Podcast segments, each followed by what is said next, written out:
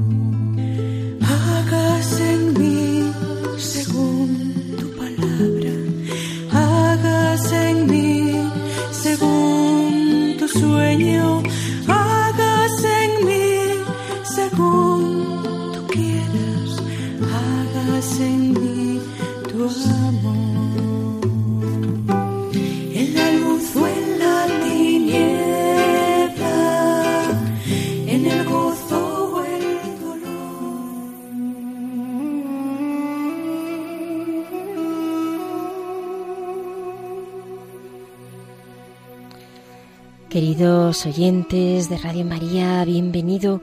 Gracias por su presencia y gracias por estar ahí. Ya saben que estamos en el programa Hagas en mí según tu palabra y que les acompañamos Pilar Álvarez. A la Pilar. Buenos días. También el padre Carlos Rey Estremira, que nos acompaña desde Soto del Real, sacerdote salesiano, y quien les está hablando en estos momentos, Inmaculada Moreno. Saben también ustedes que pueden ponerse en contacto con nosotros a través del correo electrónico hágase en mí, según tu palabra, arroba radiomaria.es. Repito, hágase en mí, según tu palabra, arroba radiomaria.es. Muchas gracias por los correos que ustedes nos siguen mandando y animándonos para seguir por este camino de la Biblia. Les recuerdo que es un programa de teología espiritual bíblica que a través de la palabra, pues eh, el Señor nos pone aquellas aplicaciones para nuestra vida espiritual y que nos ayudan a crecer en su amor. Claves para leer la Biblia.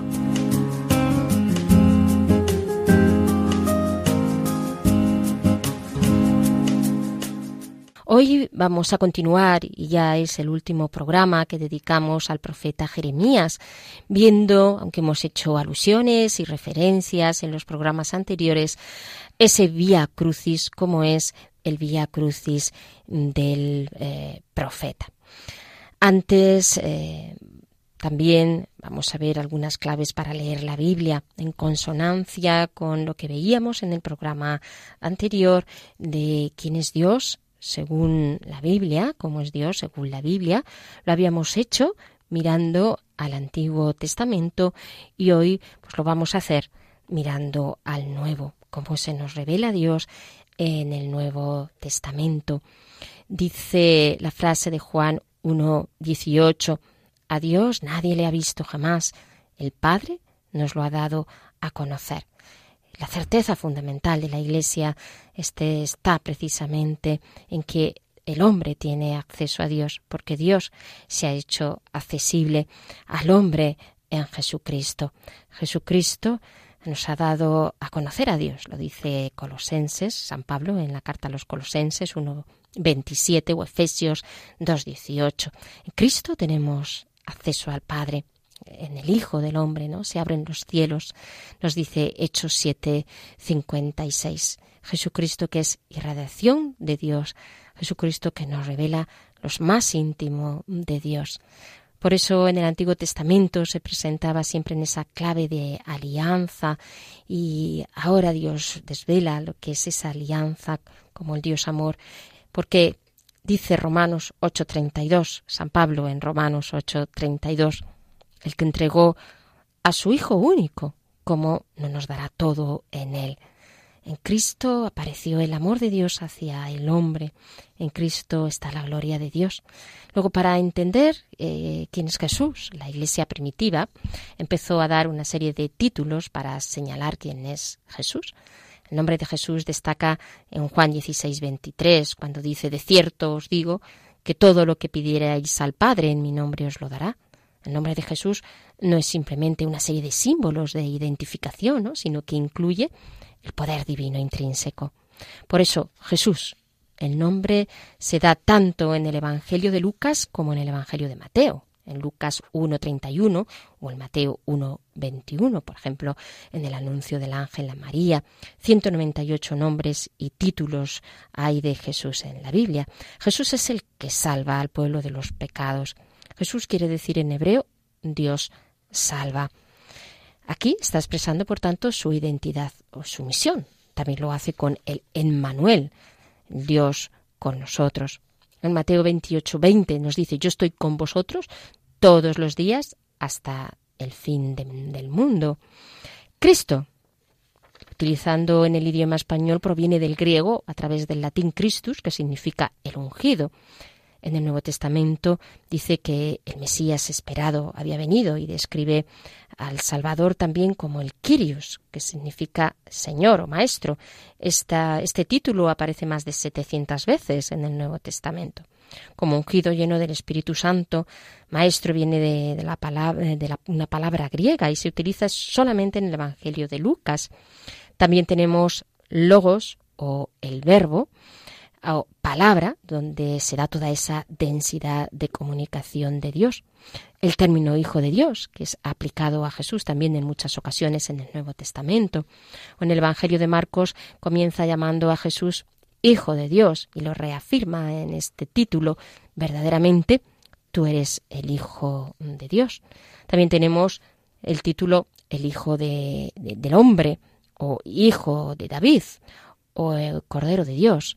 El Dios que se hace hombre en la historia es el Cordero que muere por el hombre, porque, como nos dice el Evangelio de Juan 3:16, tanto amó Dios al mundo que nos entregó a su único Hijo. Es el Agnus Dei, es decir, el Cordero de Dios. He aquí el Cordero de Dios que quita el pecado del mundo, nos dice también Juan 1:29. El nuevo Adán es otro de los eh, títulos que se dan a, a Jesús en esta visión paulina, esta visión cósmica del nacimiento, la crucifixión y la resurrección de Jesús como, como hombre nuevo, el rey de los judíos, este título que se le dio también, o Raboni en Juan 20, 16. Raboni es mi gran maestro, sumo sacerdote, por ejemplo, también eh, en la carta a los hebreos, lo pone como el sumo sacerdote Jesús o como paráclito. El otro paráclito es el Espíritu Santo o alfa y omega que nos dice el libro del Apocalipsis 22, 13. La estrella resplandeciente de la mañana, también nos dicen del Apocalipsis 22, 16. En fin, son eh, títulos, son muchos y hay una preciosa teología en todo lo que significa los títulos que se le dan a Jesús. Pero Jesucristo también nos revela a Dios y nos revela a Dios como, como Padre, Padre, porque es el, el Abba, esa palabra aramea que se puede traducir como, como papá o, o, una palabra que está pues eh, llena de, ternura y que indica pues que Dios es gratuidad, que es sabiduría, que es fidelidad que es el, perdonador por excelencia, que es eh, paciencia, esa palabra Padre eh, nos habla de, cómo es la entraña de Dios, que es misericordia, que es firmeza a la vez, que es estabilidad, y donde el hombre pues encuentra una confianza fundante y fundamental, porque es lo que lo que le da esa estabilidad también vital, como nos dice eh, eh, el Salmo, el Salmo 34, 9, que nos hace gustar a Dios. Y así el hombre pues se sabe protegido, entendido, conocido, se sabe eh, cuidado, porque Dios es el Dios providente que nos dice también Mateo 6. Y es también en Jesucristo como se nos revela que Dios es el Espíritu, como Dios es Espíritu que se dona a, a los hombres, porque nadie conoce lo íntimo de Dios sino el Espíritu de Dios nos dice en Primera de Corintios 2.11. Así, en esta línea de quién es el Espíritu, se nos presentan también en la Biblia pues todas estas imágenes bíblicas que nos hablan del Espíritu Santo, como el agua que aparece en el profeta Ezequiel, que, ya veremos eh, próximamente, o el fuego, que nos habla también en, en, el libro de los reyes, que está hablando por esa acción del Espíritu que transforma, que quema, que, que, ilumina, el aceite que aparece en el Salmo 136, 133, eh, como ese aceite que, que, desciende por la barba de Aarón y es un aceite que, que unge, el aceite que está indicando la gracia del Espíritu, para que el hombre hable desde eh, el Espíritu con palabras ungidas y llenas de su poder el espíritu como viento que está indicando cómo es el espíritu que produce ese aliento de Dios, que es ese aliento de Dios y que es esa fuerza descomunal que arrastra, aunque no podamos verlo, pero podemos sentirlo, podemos experimentarlo. O el Dios que es espíritu y que por lo tanto es como una nube densa de gracia o como una luz una nube que está indicando densidad, que está indicando profundidad y que está indicando al fin y al cabo pues, eh, lo que significa eh, Dios, que no podemos abarcarlo, que no eh, podemos sino dejarnos inundar por él. El espíritu, que es como ese sello que queda impreso en el alma, nos dice en 6.27, puesto que somos pertenencia suya, el espíritu que es como eh, el dedo de Dios, que es el signo del poder de Dios, ¿no? La mano, eh, el dedo. En segunda de, de, Corintios aparece esta, esta imagen de lo que está significando, o en Éxodo 31, 18, como cuando expresa que los mandamientos han sido escritos por ese dedo de Dios o la conocida imagen también ¿no? de la paloma, como al final del, del, diluvio vuelve con esa rama de olivo que está indicando esa, esa tierra nueva. Además hay imágenes eh, que están dentro de, del lenguaje del amor, como vemos en el cantar de los cantares, expresa y podemos hacer esta interpretación del Espíritu Santo que es como el vino o, como el perfume o el beso de Dios que nos dice también San Bernardo de Claraval que me bese con los besos de su boca recogiendo esta expresión del cantar de los cantares porque estos son los, algunos también de los efectos que realiza el Espíritu Santo realiza este efecto de embriagar al hombre de, que exhale este maravilloso perfume. Así el Espíritu nos da la experiencia del Dios vivo, del Dios que ya se anticipaba, que estaba lógicamente en el Antiguo Testamento y que iba anticipando esta revelación más plena en, eh, el Nuevo y que ya se nos revela eh, en el Hijo de Dios, en Jesús, en el Hijo, toda esa densidad de la eh, revelación, porque al fin y al cabo lo que se nos está diciendo es que Dios es, es todo, porque es todo en sí y porque lo es también todo para el hombre.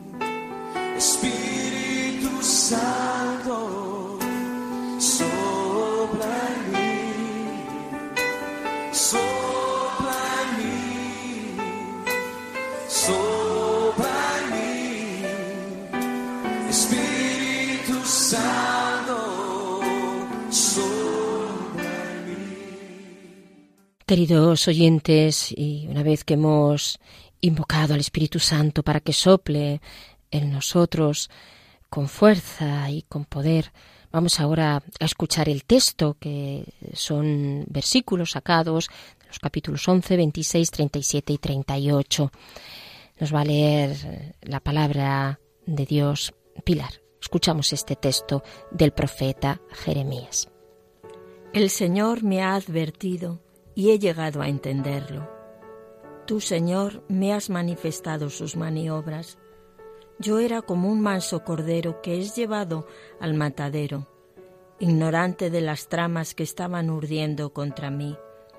Destruyamos el árbol con su fruto, arranquémoslo de la tierra de los vivos y no se recuerde más su nombre. Y en cuanto Jeremías terminó de decir estas palabras en el templo, los sacerdotes y los profetas lo apresaron diciendo, Vas a morir. Los sacerdotes y los profetas dijeron a los magistrados y a todo el pueblo, Este hombre debe ser condenado a muerte, porque ha profetizado contra la ciudad como habéis escuchado con vuestros propios oídos. Al llegar a la puerta de Benjamín, el guardia que estaba de turno arrestó al profeta Jeremías, exclamando, Tú te pasas a los caldeos, y lo llevó a los dignatarios. Estos, encolerizados contra Jeremías, lo golpearon y lo encerraron en casa del secretario Jonatán, la cual había sido convertida en cárcel. Jeremías fue, pues, metido en un calabozo subterráneo, abovedado, y allí permaneció largo tiempo. Aquellos dignatarios dijeron al rey, pedimos la muerte de este hombre, que desalienta a los combatientes que quedan en esta ciudad y a todo el pueblo, al hablarles en tales términos. Es evidente que este hombre no busca el bien de este pueblo, sino su desgracia. El rey Sedecías respondió, En vuestras manos está, puesto que el rey no puede nada contra vosotros.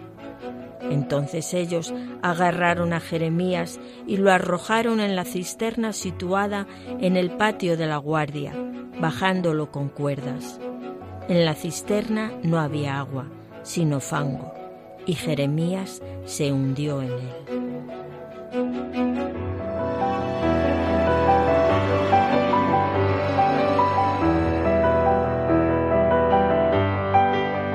Dios al encuentro del hombre.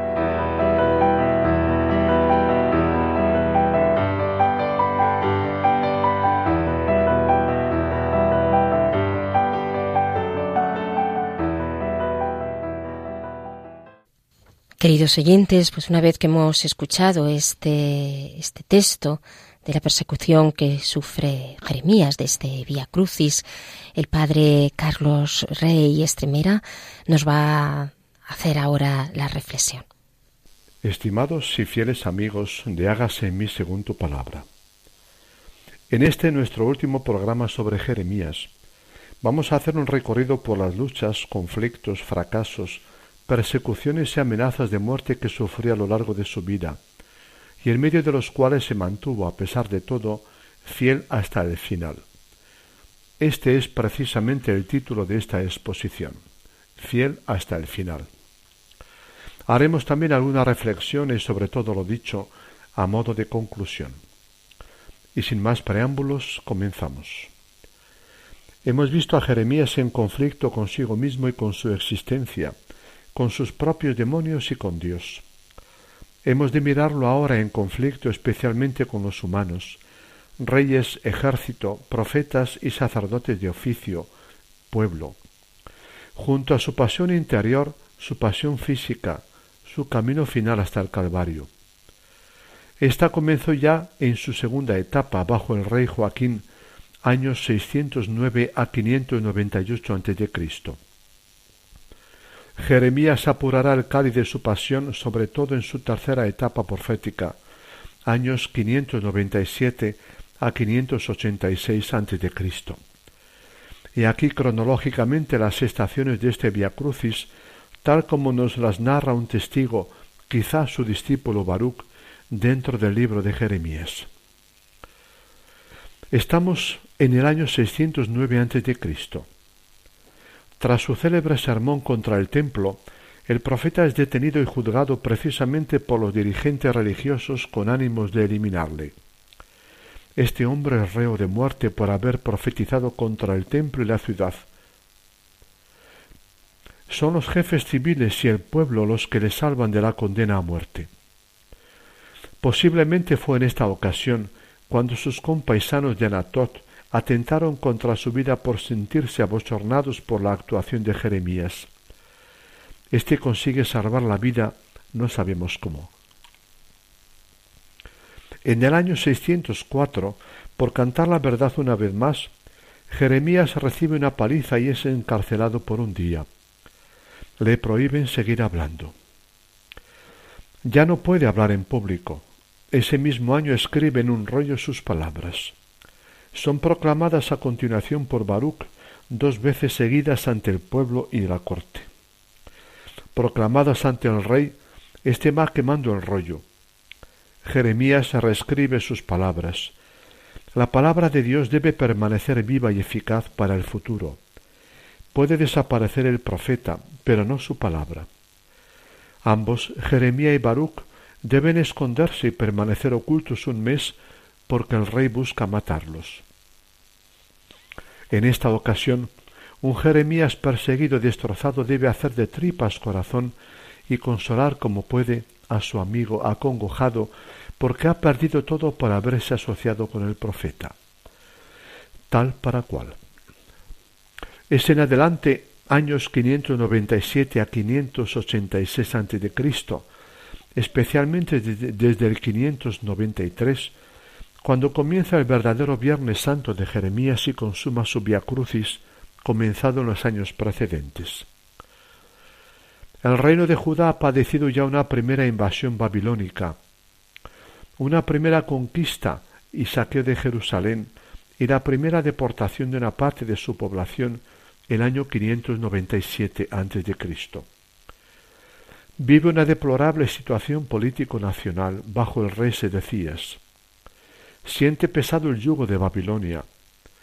Un ciego espíritu patriotero, nacionalista y religioso al mismo tiempo, anima a gran parte de los dirigentes del ejército y de la población. Como un siglo antes el profeta Isaías, Jeremías se muestra activamente contrario a toda alianza con Egipto y demás pueblos vecinos y a toda tentación de rebelarse contra Babilonia. La tentación fue tomando fuerza especialmente desde el año 593, al constituirse un partido pro-egipcio y anti-babilonio. Jeremías es tachado de cobarde, colaboracionista, subversivo y traidor, y perseguido como tal. Y aquí en concreto las peripecias sufridas por él. El año 593, Jeremías se presenta con un yugo sobre su cuello, gesto simbólico para significar, hoy por hoy, se quiera o no, hay que acatar el yugo de Babilonia. Intenta apartar a las autoridades y pueblos de toda la coalición militar contra ella. Yananías le sale al paso, le cierra la boca ante todos tras un fuerte enfrentamiento verbal y rompe el yugo. Como profeta oficial, goza de autoridad y prestigio ante el pueblo y encarna sus ilusiones nacionalistas. Habla en nombre de Dios y es partidario de la sublevación. Jeremías, desautorizado ante todo el pueblo, se retira perplejo, impotente, desarmado. No puede demostrar que sea palabra de Dios la que él pronuncia. Frente a sí tiene a un profeta oficial. ¿Quién de los dos dice y representa la verdad de Dios? ¿Le dará Dios razón con el tiempo? Jeremías está seguro, pero no puede sino callar y esperar a que hable la historia. Uno de los momentos más patéticos de su vida. Es quizá el momento más difícil de la vida de Jeremías nada tiene a decir. En ese mismo año un judío deportado a Babilonia en 597 pide por carta a las autoridades de Jerusalén el calabozo y los cepos para Jeremías. Este había escrito una carta a los deportados exhortándolos a echar raíces y a establecerse para largo tiempo en el lugar del exilio, a orar incluso por la opresora Babilonia, a no alimentar vanas esperanzas de pronto retorno a la tierra propia. No se le perdona al profeta que eche un jarro de agua fría a sus expectativas patrióticas y a sus sueños pseudo-mesiánicos. Por fin Judá, aliada con otros pueblos vecinos, se rebela contra Babilonia. En enero de 500, del 587, Nabucodonosor, el soberano babilonio, sitia la capital Jerusalén. Esta sufre un terrible asedio de año y medio para acabar por ser conquistada e incendiada en agosto del 586. Durante los meses de asedio, Jeremías se halla dentro de la ciudad sitiada, compartiendo la suerte agónica de su pueblo. Sigue hablando con fortaleza de profeta contra el sentir de la mayoría. Una vez más está con su pueblo, pero rechazado y solo, solidario pero solitario. Pocos años después, en el año 586, Jeremías preanuncia durante el asedio el desastre que espera tanto a la ciudad como a la familia real. Y llevado de su sentido de justicia, exige la liberación de los esclavos. Lo consigue, pero será por un breve tiempo. Pasado el peligro, la gente vuelve a someter a los esclavos. Jeremías, tachado de colaboracionista y desertor, es detenido, azotado, llevado a juicio y encarcelado en una prisión subterránea. En el calabozo pasó Jeremías mucho tiempo. Sacado del mismo a escondidas por el rey y consultado sobre la grave situación, sigue cantando la verdad, sin más poder que su palabra y su conciencia de profeta. La palabra de Dios no está encadenada, por más que lo esté el que lo proclama, dirá Pablo. Al mismo tiempo pide al rey que le saque de la prisión, pues no ha cometido ningún crimen contra nadie y teme morir a, mano de sus enemigos. El rey manda custodiar en el patio de la Guardia Real con un pan de ración diaria. Solidario hasta el final con su pueblo sitiado y hambriento, angustiado y desesperanzado. En el fondo, solo entre todos se mantiene incólume y digno, confiado en Dios, repitiendo contracorriente una y otra vez la verdad a todo el mundo, comenzando por el rey. Este, cobarde, impotente o inepto o todo a la vez, no controla el poder de los jefes de su ejército y no sigue el consejo del profeta de rendirse al poder babilonio para salvar lo salvable. Jeremías está en la cárcel, pero realiza un gesto profético paradójico. Compra un campo con escritura sellada ante testigos y la pone en un cántaro para que dure mucho tiempo. En la situación de asedio y de hambre, el dinero solo merece la pena gastarlo en adquirir el escaso pan de cada día. Pero el profeta mira más allá del angustioso presente. Invierte su dinero en la compra de un bien inmueble, útil solo a largo plazo toda una acción simbólica de esperanza. No se vislumbra ninguna salida, parece acabarse la historia para el pueblo judío, pero no, hay futuro. Todavía se comprarán casas y campos y huertas en esta tierra. Dios continuará su historia con su pueblo. Yo soy Yahvé, el Dios de todos los humanos. Sigo siendo el Dios siempre creador de historia. ¿Acaso hay algo imposible para mí? Esta guerra no será un punto final en la historia de Judá, tan solo un punto y aparte. Dios hace vivir situaciones límite, pero piensa en tiempos nuevos. Nos hará volver a esta tierra, de nuevo serán mi pueblo y yo seré su Dios. Les daré un corazón nuevo y otro modo de comportarse. Haré con ellos una alianza eterna. Jeremías, además de hablar, emplea proféticamente su dinero es todo un signo. Todo puede y debe vivirse de modo profético, también el uso del dinero. Debe simbolizar lo que está más allá del presente, remite más allá y más arriba. En este caso como signo rotundo de esperanza desde la tiniebla total.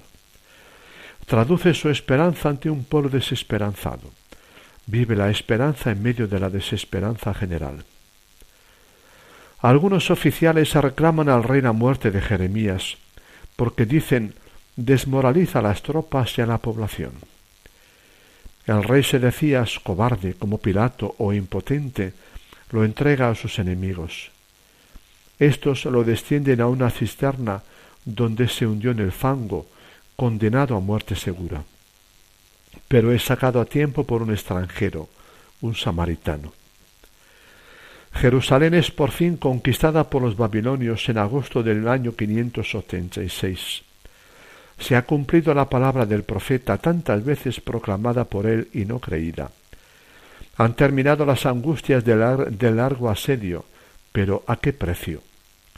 La capital con su templo, símbolo supremo del pueblo, sus muros y casas es arrasada.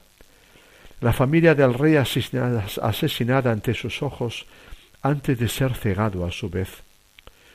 Aparte los incontables muertos, lo más granado de la población es deportada a Babilonia. En el país queda un resto en penosas condiciones. Jeremías ha compartido el drama de su pueblo hasta el final. Este ha perdido la tierra recibida siglos atrás, la libertad y todas las instituciones que son la armazón de un pueblo. ¿Perderá la fe y la esperanza en su Dios Yahvé? Toca vivir la esperanza desnuda de todo, hasta los tiempos nuevos de Dios, según las palabras que le ha hecho proclamar. Es el Viernes Santo de todo un pueblo. Jeremías comparte la suerte de los prisioneros. Dejado libre, escoge quedarse en el asolado país con el resto del pueblo pobre, con él siempre. No termina ahí su pasión. Tras un atentado contra el gobernador judío nombrado por Nabucodonosor, el pueblo tiene miedo de los babilonios. Consultan a Jeremías, pero éste tarda diez días en conocer la voluntad de Dios en semejante trance. Justo cuanto más se necesita la palabra de Dios, Dios calla. Otro momento de perplejidad en su vida. Ser profeta de Dios y no poder disponer de su palabra. Acaba siendo secuestrado por sus propios compatriotas y arrastrado a Egipto. Allí sigue cantando una vez más la verdad en nombre de Dios, pero inútil, no es escuchado. Muere en el ostracismo sin dejar rastro de sí, mártir de su vocación y de su fidelidad a Dios en la dramática hora histórica que le ha tocado vivir con su pueblo. Ha venido a ser el servidor fiel, obediente hasta aceptar perderse en fidelidad a su Dios y a su misión profética. Imposible evitar la comparación con el siervo de Yahvé de Isaías 53. Pero la palabra del profeta sobrevive al profeta mismo. Es de Dios que vela por su cumplimiento trasciende al profeta como semilla que produce fruto por milenios. Impresionante esta historia de la pasión de Jeremías. Está escrita por Baruch u otro testigo de la misma. Echamos en falta palabras escritas por el mismo Jeremías al modo de sus confesiones del segundo período. Cómo vivió por dentro toda esta historia de pasión, esa de soledad, hambre y peligro, solidaridad con el pueblo, riesgo de muerte, caída de esperanzas humanas? Alimentó la esperanza a largo plazo para su pueblo. ¿Qué esperanza alimentó para sí mismo en un tiempo en que aún no sabía nada de una posible resurrección en el más allá? ¿Qué ha pensado y sentido de Dios que le prometió estar con él? ¿Esperó que Dios le hiciese justicia? ¿Cómo oró? Tan solo conocemos su fidelidad fidelidad a lo largo de cuarenta años de vida profética hasta un largo final. Tras esta exposición sobre Jeremías, apuntemos algunas reflexiones a modo de síntesis final. Primera, compleja y profundamente humana la experiencia profética de Jeremías. Toda ella forma parte de la Biblia. Toda ella es palabra de Dios, incluidas sus confesiones, mostrándonos ese lado humano de sus crisis, malestares y protestas. Lo es sobre todo la historia de sus conflictos, sufrimiento y fracaso. Leer a Jeremías nos da a entender el lado existencial de lo que es el ser humano en la entraña de su ser y en la aventura de su fe. Nos vemos reflejados en sus experiencias, nos ayudan a leer nuestro propio ser humano y creyente al mismo tiempo lo mejor, el reto de la existencia, el amor, la fe, toda vocación, lo vivimos en vasos de arcilla, en este frágil ser de carne que somos. Mucho, poco, a veces, a veces desgarradoramente, No somos seres divididos y vulnerables. Segundo, la historia de la pasión interna y externa de Jeremías es garantía de la autenticidad de su ser profeta, autenticidad de su experiencia de Dios, de su llamada a ser profeta, de su conciencia profética, del mensaje que proclamaba, de su amor al pueblo hasta asumir el riesgo, la soledad y el fracaso.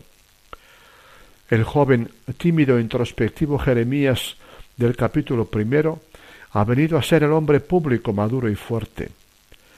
El hombre de todos y de nadie que se dirige a todos, comenzando por el rey y no es escuchado apenas por nadie. Ha madurado como persona y como profeta en el ejercicio de su misión. Capaz de mantenerse solo frente a todos, más identificado que nunca con Dios y más solidarizado que nunca con su pueblo sufriente, el signo de su, autenticidad. Tercero, la experiencia de Jeremías, experiencia de pasión, nos recuerda la pasión de todo ser humano consagrado, sea a Dios y a su proyecto, sea a una causa. Sacerdote o laico, hombre o mujer, joven o adulto, creyente o no creyente. Recuerda al siervo de Yahvé, a Jesús de Nazaret, a Pablo. Recuerda a profetas de nuestro tiempo, Oscar Romero, Martín Luther King. Nos recuerda la presencia de la pasión en la historia de Israel Judá, el pueblo de Dios, y en la historia de muchos pueblos y colectivos. Su marginación y su sufrimiento forman parte de la historia y de la palabra de Dios nos hablan si les dejamos ser signo de algo hondo que late en ellos.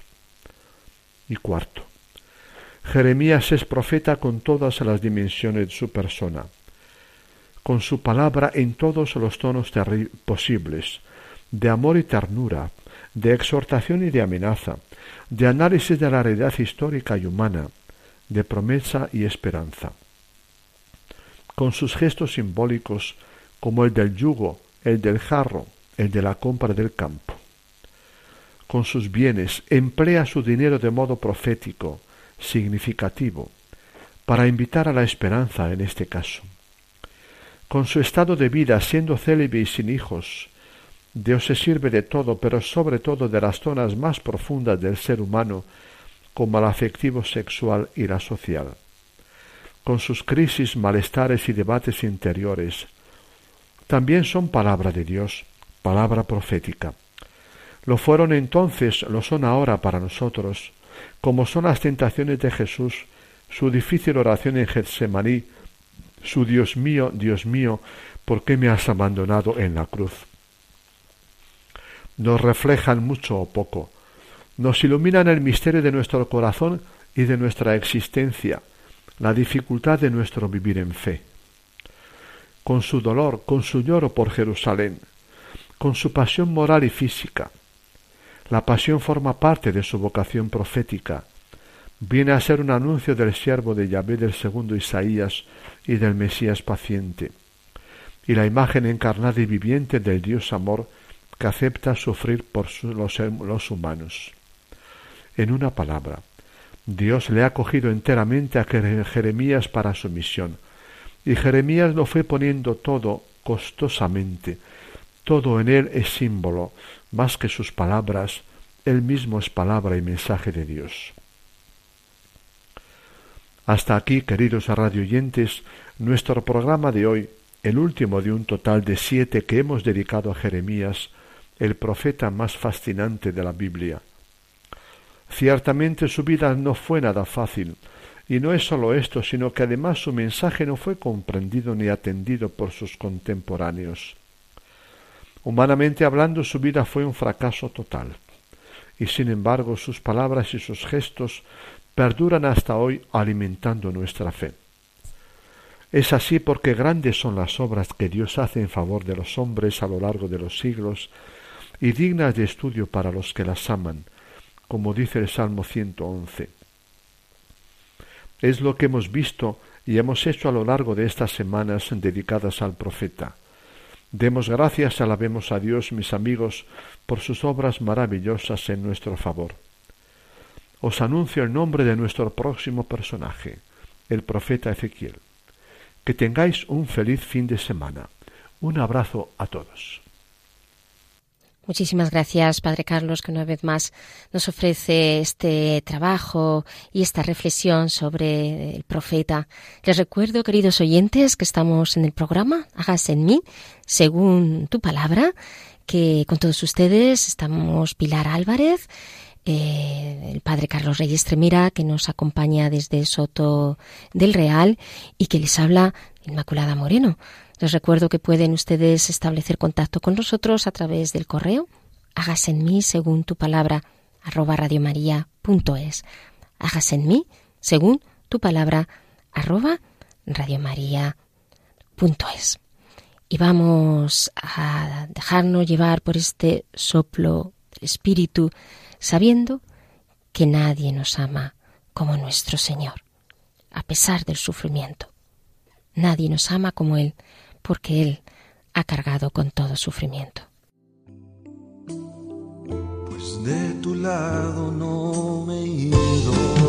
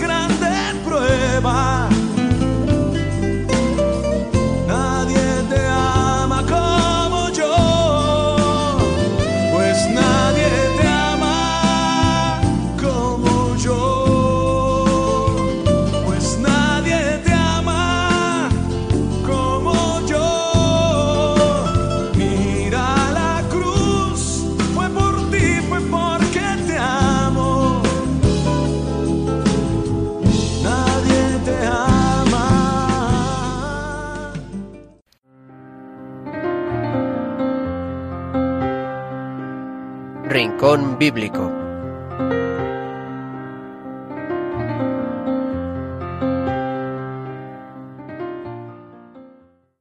Pasamos pues entonces a, la, a esta tertulia que, bueno, ya saben que Pilar siempre nos inicia la tertulia para reflexionar sobre, sobre los textos. Eh, Pilar, este, al final de- del texto, ¿no? Esas palabras que al final no había nada más que fango, dice, Sí. eh, te- son como muy visuales, ¿no? Sí. Se expresa ahí como, como esa, parece que te viene el profeta y, y lo que estaban haciendo con él. Y se pone un poco la... La carne de gallina, Sí. Sí, porque realmente cuando leemos se hundió en el fango, es como si nosotros le viésemos quedar ahí aprisionado, ¿verdad? Como tantas veces nos podemos sentir nosotros.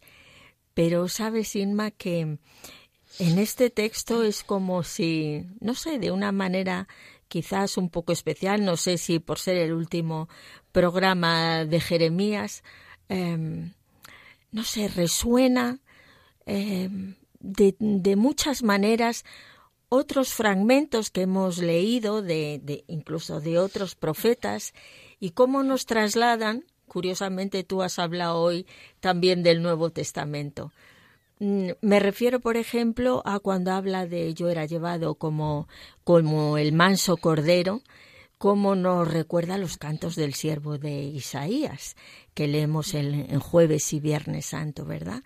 Y ese versículo que dice, destruyamos el árbol con su fruto, que forma parte también de, de la liturgia del, del Viernes Santo, porque claro, cuando arrancamos el árbol con su fruto, es ya que lo hemos eliminado, ¿eh? Para siempre. Eh, qué imagen tan, tan potente también. Y luego todo lo que sigue que hemos leído después, la descripción de cuando a él le meten en el calabozo, el diálogo con los dignatarios, cómo nos está hablando de la pasión de Jesús. A mí me venía a la mente eh, el diálogo con, con los sumos sacerdotes, con el Sanedrín. Eh, hay que quitar de en medio a este hombre porque es un peligro para el pueblo. Eh, qué poder tiene la palabra de Dios que nos que nos trae tantas vivencias y, y se abre camino en, en nuestra alma, ¿verdad? De, de muchas, de muchas maneras. Eso por una parte a mí me, me ha impresionado muchísimo. Y luego algo que, que el padre Carlos nos decía de comentando este último programa de, de la figura de Jeremías, de fiel hasta el final. Y es que de verdad que lo de Jeremías, eh, si es una palabra para definirle eh, o una frase, es esta, fiel hasta el final, porque le ocurre de todo, eh, momentos de desesperación, de esperanza, momentos de silencio. Em, no creen nada de aquello que está profetizando y contra aquello todo que les advierte, al final va a suceder, porque no en vano es un profeta real, ¿verdad? Y en medio de ese dolor hasta tiene que consolar a, a su amigo el pobre Baruch, ¿verdad?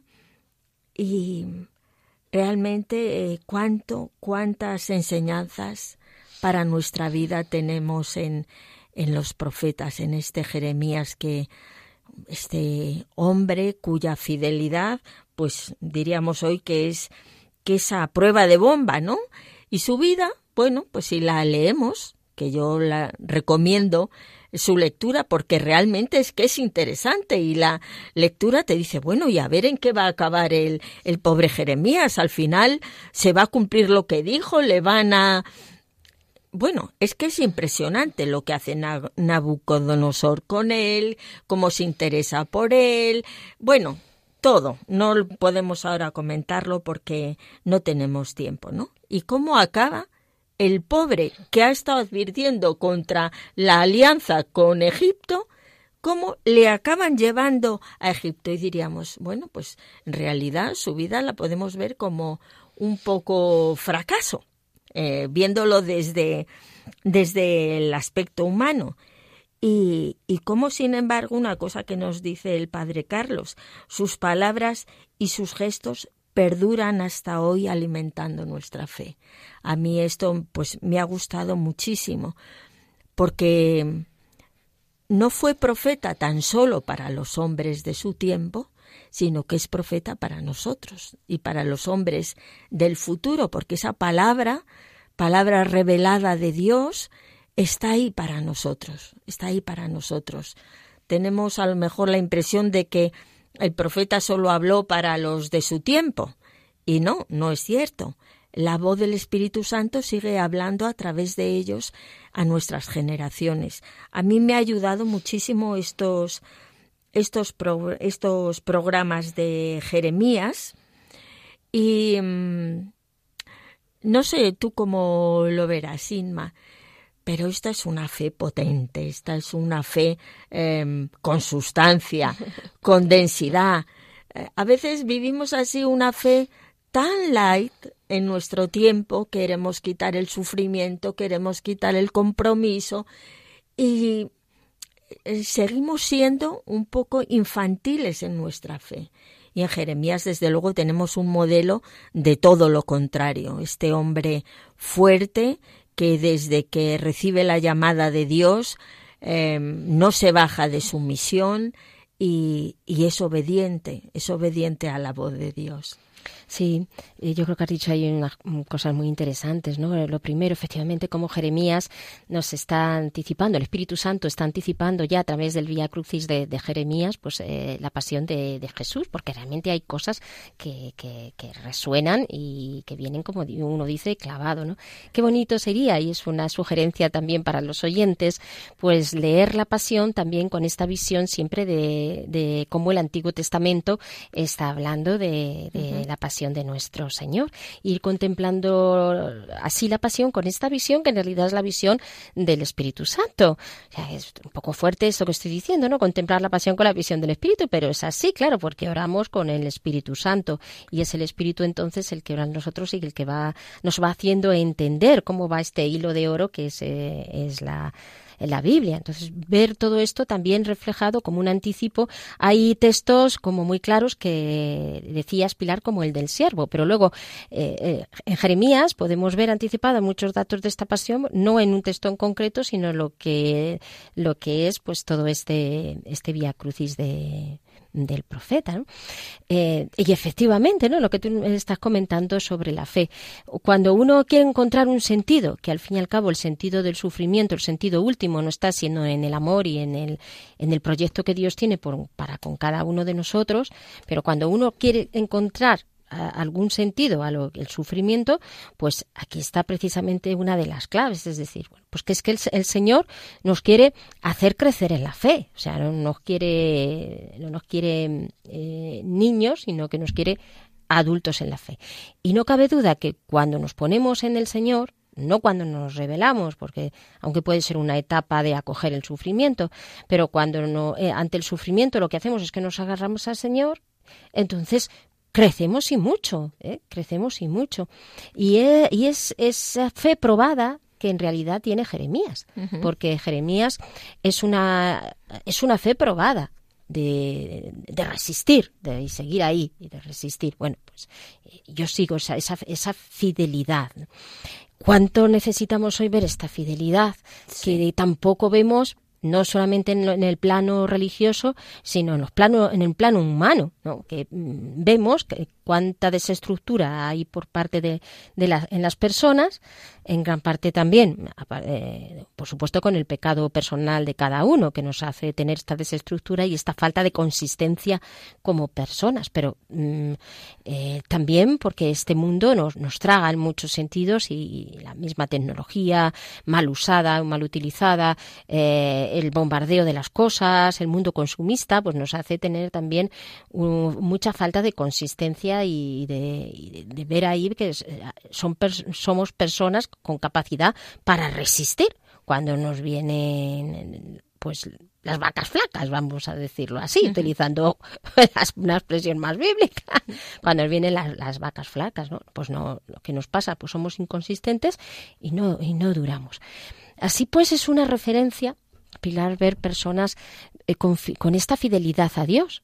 Eh, para mí, estas personas que quedan, que realmente quedan, que y que a veces ves en las parroquias o en los grupos, eh, toda una vida en el Señor, toda una vida en el Señor y toda una vida ahí de permanencia. Y no solo de permanencia, porque de permanencia puede, puede haber bastantes, pero de crecimiento, esas ya vemos, yo creo, menos. No se trata solo de estar ahí, sino de, de haber crecido es decir, de haber interpretado lo, pues los signos del Señor y de haber crecido también en, en, la fe. Gracias pues que, tenemos que pedir al Señor y que yo creo que también pues el, profeta Jeremías pues nos ayuda a, seguir este camino que es en realidad pues el, camino de nuestro de nuestro Señor. Pues bien, eh, queridos oyentes, vamos ahora a entrar eh, en oración en una alabanza a, nuestro Señor, pues, en medio también de estas dificultades o sufrimientos. Mi voz clama a Dios, mi voz al Dios que me escucha. El día de la angustia busco al Señor, tiendo por la noche mi mano sin descanso. Mi ser se resiste a dejarse consolar. Me acuerdo de Dios entre gemidos, medito y mi espíritu desmaya. Retienes los párpados de mis ojos, turbado estoy, sin poder hablar. Pienso en los días de antaño, los años remotos recuerdo, por la noche musito en mi interior, medito y se pregunta mi espíritu, ¿nos desechará para siempre el Señor? ¿Dejará de sernos propicio? ¿Se ha agotado para siempre su amor? ¿Se quedará sin su palabra en el futuro? ¿Habrá olvidado Dios su clemencia o habrá sellado con ira sus entrañas? Y me respondo, esta es mi pena, ha cambiado la diestra del Altísimo. Me acuerdo de las gestas de Yahvé, sí, recuerdo tus antiguas hazañas, medito en toda tu obra, pienso en tus maravillas. Oh Dios, qué santo tu proceder. ¿Qué Dios es tan grande como Dios? Tú eres el Dios que obras maravillas, que mostraste tu poder entre los pueblos, rescataste con tu brazo a tu pueblo, a los hijos de Jacob y de José. Te vieron, oh Dios, las aguas, las aguas te vieron y temblaron. También los abismos se agitaron. Las nubes derramaban sus aguas, descargaban su trueno los nublados, tus rayos iban y venían. Rodaba el estruendo de tu trueno, tus relámpagos alumbraban el orbe, se agitaba y temblaba la tierra. Tu camino discurría por el mar, por aguas caudalosas tu sendero, y nadie descubría tus huellas. Como un rebaño guiabas a tu pueblo, de mano de Moisés y de Aarón. Gloria a ti, Señor, bendito y alabado eres, Señor, bendito y alabado seas por siempre, Señor. Te alabamos y te bendecimos, te adoramos, te glorificamos, Señor Dios grande, porque tú nos guías, nos guías en medio de la oscuridad, nos guías como un pastor a su rebaño, nos guías personalmente y nos guías como pueblo también, como pueblo de Dios, como comunidad, como ese pueblo que va a ser el pueblo santo, porque es tu pueblo, Señor. Te alabamos y te bendecimos, gloria a ti, Señor. Único Dios, Dios verdadero, Dios vivo, Dios santo, Dios justo, Dios fiel. Bendito, bendito, eres, bendito seas por siempre, Señor, que pueda salir de nosotros una alabanza gloriosa en todo momento, una alabanza que te sea agradable, una alabanza que suba ante ti como incienso, como incienso a tu presencia, Señor. Bendito y alabado Señor, santo, santo, poderoso Señor, glorificado, ensalzado. Bendito seas, Señor. En medio de las tormentas y de los relámpagos, Señor, tú abres un camino para cada uno de nosotros y nos llevas de la mano, Señor. Bendito y alabado seas tú, Señor, que a veces pasas suavemente por nuestra vida y no dejas rastro. Parece que no has pasado, pero estabas ahí, Señor. Te alabamos y te bendecimos, Señor, porque tú nos sostienes, porque tu amor no ha terminado, ni tu ternura se ha agotado. Bendito y alabado seas. Gloria, gloria a ti, Señor, por siempre. Gloria, gloria, a tu nombre, Jesús. Queridos oyentes, terminamos así el programa de hoy dedicado ya el último programa dedicado a Jeremías. Si Dios quiere, pues en el próximo programa iniciaremos ya con el profeta Ezequiel. Muchísimas gracias por su atención y recuerden, les esperamos con Ezequiel, Ezequiel en el próximo encuentro. Hasta el próximo día.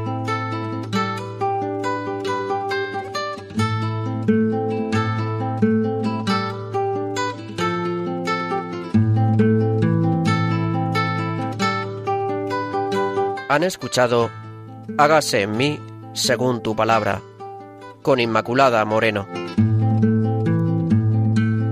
Hágase en mí según tu palabra, hágase en mí según tu sueño, hágase en mí según